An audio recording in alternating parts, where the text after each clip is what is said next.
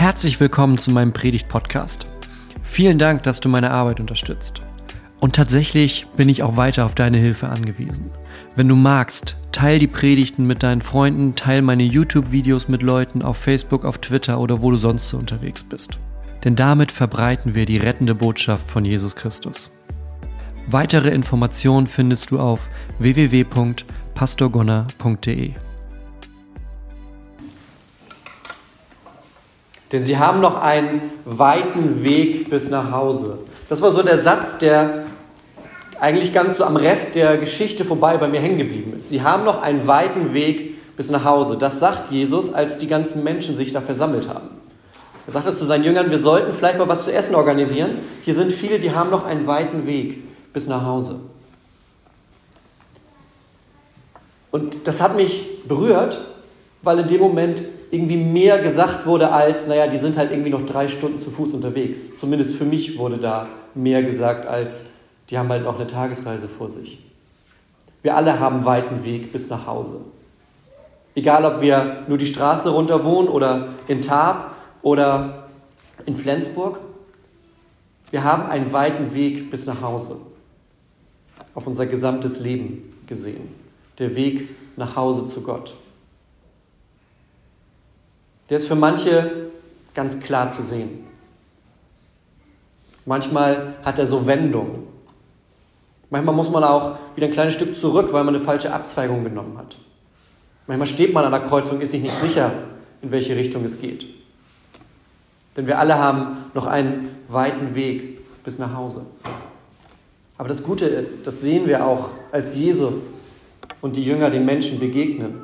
Wir gehen den Weg nicht alleine, sondern Gott geht mit und Gott stärkt und begleitet. Und eine Sache, die stärkt und begleitet, oder mehrere Sachen eigentlich tatsächlich, habe ich heute mal zusammengesammelt, weil das alles Dinge sind, die uns auf diesem Weg stärken und für die wir dankbar sein können.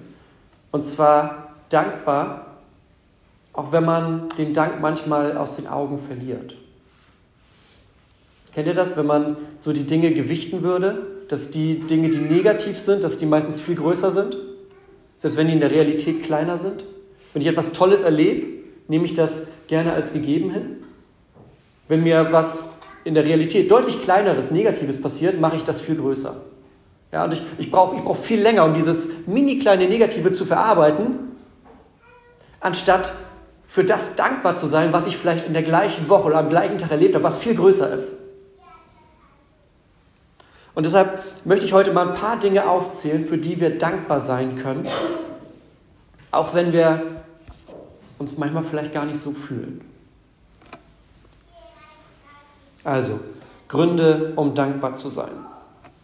Wir haben das eben gehört, ne? Hans Christian hat uns das vorgelesen, der, das erste Stück, was er gelesen hat aus dem Kolosserbrief. Da schreibt Paulus ja an die Gemeinde, an die Christen in Kolosser und er fängt damit an, jedes Mal, wenn wir für euch beten, dann danken wir Gott. Offensichtlich sind da Leute, für die er dankbar ist. Ja, in dieser Gemeinde, da laufen Leute rum, bei denen Paulus sagt, Mensch, wenn ich bete für die, dann bin ich dankbar. Ich bin dankbar für mehrere Dinge. Ich bin dankbar für den Glauben, den ihr habt. Damit fängt er an. Ich bin dankbar für den Glauben, den ihr habt, mit dem ihr unterwegs seid. Und Glaube, wir haben da vor drei, vier Wochen mal länger drüber gesprochen in der Predigt, was Glaube eigentlich ist dass Glaube nicht so, eine, ja, so ein Nichtwissen, so eine Unsicherheit ist. Ich glaube, ich habe das Licht nicht ausgemacht, sondern dass Glaube eine, ja, ein tragender Grund ist für das, was man hofft. Der tragende Grund, auf dem man steht, wenn man mit Hoffnung lebt. Wenn man Schritte in die Zukunft macht, auch wenn man gerade nicht weiß, was der Schritt bringt, dann ist Glaube das, was, was einen dabei hält, was Halt gibt. Und Paulus sagt, bei euch, da sehe ich diesen Glauben. Da sehe ich so einen Glauben, der Hoffnung hat. Ein Glaube, der trägt. Weil der nämlich nicht einfach so im Raum rumwabert, sondern weil der auf etwas gerichtet ist. Weil der auf was fokussiert ist. Der Glaube hat nämlich immer ein Gegenüber. Glaube hat immer was, woran man glaubt. Und für uns Christen ist das Jesus. Das ist das Objekt des Glaubens. Das, wo wir hinschauen, wenn wir sagen, ne, ich mache den nächsten Schritt auch ins Unbekannte aber ich mache das, weil ich weiß, ich habe jemanden an meiner Seite. Ich glaube, ich vertraue Jesus, der mit mir geht. Paulus sagt, da bin ich dankbar für, dass ihr das so erlebt. Ihr könnt ja mal im Kopf mitrechnen, welche Dinge, man, welche, welche Dinge Paulus bei euch, wenn er euch einen Brief schreibt, was er finden würde. Also Paulus sagt zu denen in, in Kolosser, ich bin dankbar dafür, dass ihr Leute seid, selbst wenn ihr Schritte ins Unbekannte tut, dann habt ihr einen Glauben dabei, habt ihr ein Vertrauen dabei, dass ihr nicht alleine geht.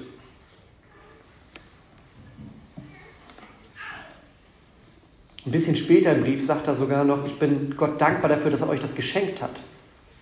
Vielleicht habt ihr schon überlegt jetzt, okay, wie ist das denn, wenn ich so unbekannte Schritte mache? Habe ich den Glauben dann? Ist dieses Vertrauen da?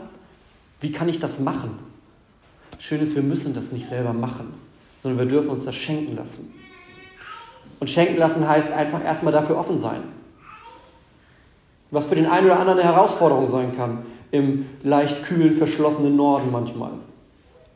Aber der Glaube ist etwas, wofür man offen sein kann. Und das ist tricky, weil das was Intimes ist. Ne? Wenn wir für besondere Sachen, die wir dicht an unser Herz lassen, offen sind, dann dürfen wir oder können wir verletzt werden. Das Gute ist, Gott verspricht uns, dass er uns nicht verletzt. Dass er, wenn wir uns für diesen Glauben öffnen, dass er uns in die Arme nimmt dass er bei uns ist, dass er mit uns geht. Wenn wir dieses Geschenk des Glaubens für unser Leben annehmen. Und dafür ist Paulus dankbar. Kann man, glaube ich, ganz gut verstehen. Ne? Paulus war ja ziemlich überzeugt von seiner Sache. Das heißt, wenn der eine Gemeinde findet, wo der sagt, ich bin dankbar für euren Glauben, dass die Menschen darüber reden. Mensch, kennt ihr die? Die in Kolosser da? Die haben richtig guten Glauben. Da ist er dankbar für. Aber das ist nicht alles. Ja, er ist für mehr dankbar noch. Er ist dankbar dafür, dass in der Gemeinde auch Liebe da ist. Was wäre Glaube ohne Liebe? Ja? Was wäre Glaube ohne Liebe? Ich erlebe das manchmal so in, in Diskussionen, wenn es ganz, ganz, ganz, ganz stark darum geht, Recht zu haben, kann es passieren, dass man die Liebe verliert. Dann kann es passieren, dass man die Liebe aus dem Blick verliert. Und auch im Glauben kann es so manchmal in Diskussionen zu Situationen kommen, wo es auf einmal mehr darum geht, Recht zu haben, als zu lieben. Und dann wird es dann wird's komisch. Und nicht auf die witzige Art. Ja? Aber Paulus sagt, ich bin nicht nur dankbar für euren Glauben, für das Vertrauen, mit dem ihr lebt, ich bin auch noch dankbar für die Liebe, die man bei euch merkt. Ich bin dankbar für die Liebe, die ihr für andere Menschen habt. Und für Paulus ist das klar. Er sagt, wir haben Liebe für andere Menschen, weil Gott uns liebt. Das läuft so durch quasi, ja? Gott liebt uns und dadurch werden wir frei, Menschen zu lieben. Super, sagt Paulus, genauso soll das sein. Die beste Art, diesen Glauben zu zeigen, ist, indem wir mit Liebe, mit Nächstenliebe handeln. Macht Jesus ja auch immer wieder. Er hätte ja auch sagen können, ne, die, die, die Leute sitzen da, haben Hunger, haben wir gehört, Hans Christian hat es vorgelesen. Gesagt, na gut, ihr habt halt einen weiten Weg nach Hause, aber ihr habt ja gehört, was ich sagen wollte. Ne? Die Wahrheit habt ihr jetzt ja bekommen. Ich habe ja alles erzählt. Der Glaube müsste jetzt ja da sein, dann geht mal. Er sagt, nee. Ich möchte auch, dass ihr satt seid. Ich möchte mich um euch kümmern. Ich möchte für euch sorgen. Und dann schickt er seine Jünger los, dass die Essen holen. Das gehört mit dazu. Das gehört mit dazu, diesen Glauben, dieses Vertrauen in Liebe zu zeigen. Und ich glaube, egal wie die Situation gerade um uns ist, es gibt gute Gründe, dankbar zu sein für Liebe. Vielleicht ist es die Liebe für einen besonderen Menschen in deinem Leben. Vielleicht die Liebe in der Familie. Für die Älteren oder für die Jüngeren. Je nachdem, in welcher Generation man gerade ist. Vielleicht ist da auch Dankbarkeit für die Liebe, die Kinder eingeben. Ich finde, bei Kindern merkt man es ja besonders, dass da eine Liebe ist, die, ich will nicht sagen echter ist als bei Erwachsenen, aber die unbeschwerter ist. Ja? Das ist eine Liebe, die ist unbeschwerter, die ist direkter. Und wir können auch dankbar sein für die Liebe in unserer Kirche. Manchmal gut versteckt, aber da. Zwischen all dem, wo es nach Schema geht und nach Abläufen und nach, so haben wir das immer gemacht und so gehört sich das aber. Und ist das auch Kirche? Die Kirche, so wie Paulus die hier erlebt, wo er sagt, ich bin dankbar dafür, dass man bei euch Liebe merkt. Das ist eine Kirche, wo Menschen hinkommen können. Wo Menschen, so wie heute, einen Platz haben, wo Menschen zusammenkommen, weil die bewegt sind von Gott, wo Menschen ein offenes Ohr füreinander haben, wo Vertrauen wachsen kann, wo wir gemeinsam die schönen Dinge des Lebens feiern, Hochzeiten, Taufen, wo wir aber auch genauso füreinander da sind in den schweren Momenten, Trauer feiern, wenn wir Abschied nehmen. An anderer Stelle sagt Paulus, freut, mit denen, freu dich mit denen, die sich freuen und weine mit denen, die weinen. Sei bei den Menschen mit deiner Liebe, die du von Gott hast.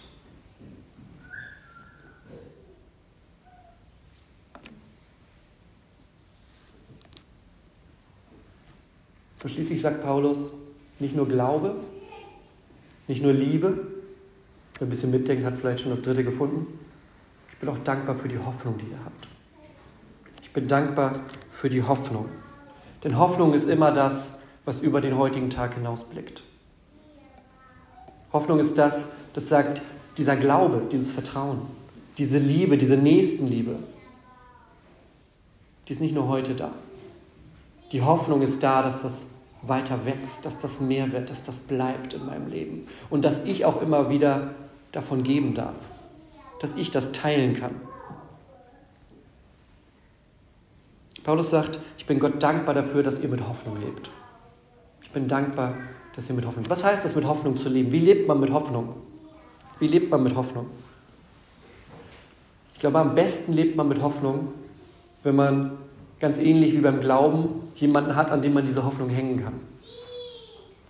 Wenn man nicht nur hofft im Sinne von, naja, ich kreuze die Finger und hoffe, es wird alles gut, sondern wenn man sagt, ich hoffe ich, ich, oder ich, ich schaue mit einem hoffnungsvollen Blick in die Zukunft, weil ich weiß, wer dort auf mich wartet. Wir haben noch einen langen Weg bis nach Hause, aber ich weiß, wer da zu Hause ist und wer auch an diesen Wegpunkten vorher da ist. Der Jesus, der sagt, ich bin bei dir alle Zeit. Ich möchte nicht, dass du alleine hier durchgehst. Ich bin an deiner Seite.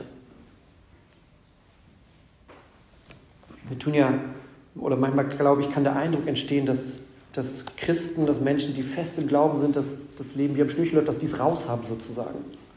Das ist aber auch ganz oft nicht so. Aber der Unterschied ist diese Hoffnung. Das ist so die Erfahrung, die ich mache. Der Unterschied ist diese Hoffnung.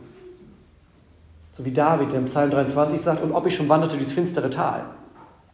Ja, David sagt, ich, ich laufe durch finstere Täler, aber ich bin nicht alleine. Ich habe Hoffnung, dass Gott bei mir ist. Und wie dankbar bin ich dafür, wenn ich diese Hoffnung in meinem Leben spüre. Wie dankbar bin ich dafür, wenn ich spüre, dass meine Hoffnung nicht einfach so in den leeren Raum geht, sondern dass, wenn ich mir Gedanken mache über die Zukunft oder über verschiedene Dinge, dass ich schlussendlich an dem Punkt lande, immer wieder, dass ich sage, ich vertraue bei diesem Weg, ich vertraue bei dem, was kommt, Gott. Ich vertraue Gott und seinen Zusagen, die er gemacht hat. Und die hat er uns in Jesus gemacht. Das ist kein Zufall, dass Jesus, so wie wir das vorhin gehört haben, mit den Menschen zusammensitzt, ihnen was erzählt und sie dann gemeinsam was essen, beten und jeder wieder seiner Wege geht, aber verändert seiner Wege. Es ist kein Zufall, dass Jesus zu Menschen geht und sagt, erzähl mir aus deinem Leben, erzähl, was bei dir los ist. Und ich möchte dir sagen, wie Gott dich sieht. Es ist auch kein Zufall, dass Jesus zu Menschen geht, die krank sind, die gebrochen sind an Leib und Seele und sagt, Gott möchte, dass du wieder ganz wirst. Das ist kein Zufall, das ist alles Ausdruck dieser Hoffnung, die Gott uns gibt. Die Hoffnung mit diesem Blick auf das Zuhause, auf das wir uns hinbewegen. Und ganz einmalig hat er das am Kreuz getan. Das ist wie so ein großes Zeichen, wie so ein riesiges Lesezeichen, so, eine, so ein Marker dafür, dass Gott sagt, das Leben ist auf Hoffnung ausgelegt. Das Leben ist auf Leben ausgelegt. Das Leben ist auf Ewigkeit ausgelegt. Wir haben vielleicht einen langen Weg bis nach Hause. Aber das ist ein Weg, den wir mit Vertrauen gehen dürfen. Das ist ein Weg, den wir mit Liebe gehen, die wir empfangen und die wir geben. Und das ist ein Weg, den wir mit Hoffnung gehen, weil wir nicht allein unterwegs sind. Weil wir gemeinsam gehen und weil wir mit Gott gehen. Und selbst wenn wir jetzt in diesen Tagen viele Dinge vielleicht auf unserer inneren Liste angesammelt haben, die nicht gut laufen, vielleicht die ein oder andere Regelung, die es gerade gibt. Vielleicht hat der eine oder andere sich geärgert, dass wir jetzt an der Tür 3G-Regeln abfragen müssen. Vielleicht hat der eine oder andere sich in den letzten Monaten über alles Mögliche geärgert, was nicht so läuft, wie es, wie es sein könnte. Vielleicht auch einfach ganz persönliche Dinge, die nicht gut gelaufen sind. Da glaube ich, dass diese Grundkonstanten des Glaubens, Glaube, Liebe und Hoffnung, dass die sich trotz alledem als Basis unter all dem finden.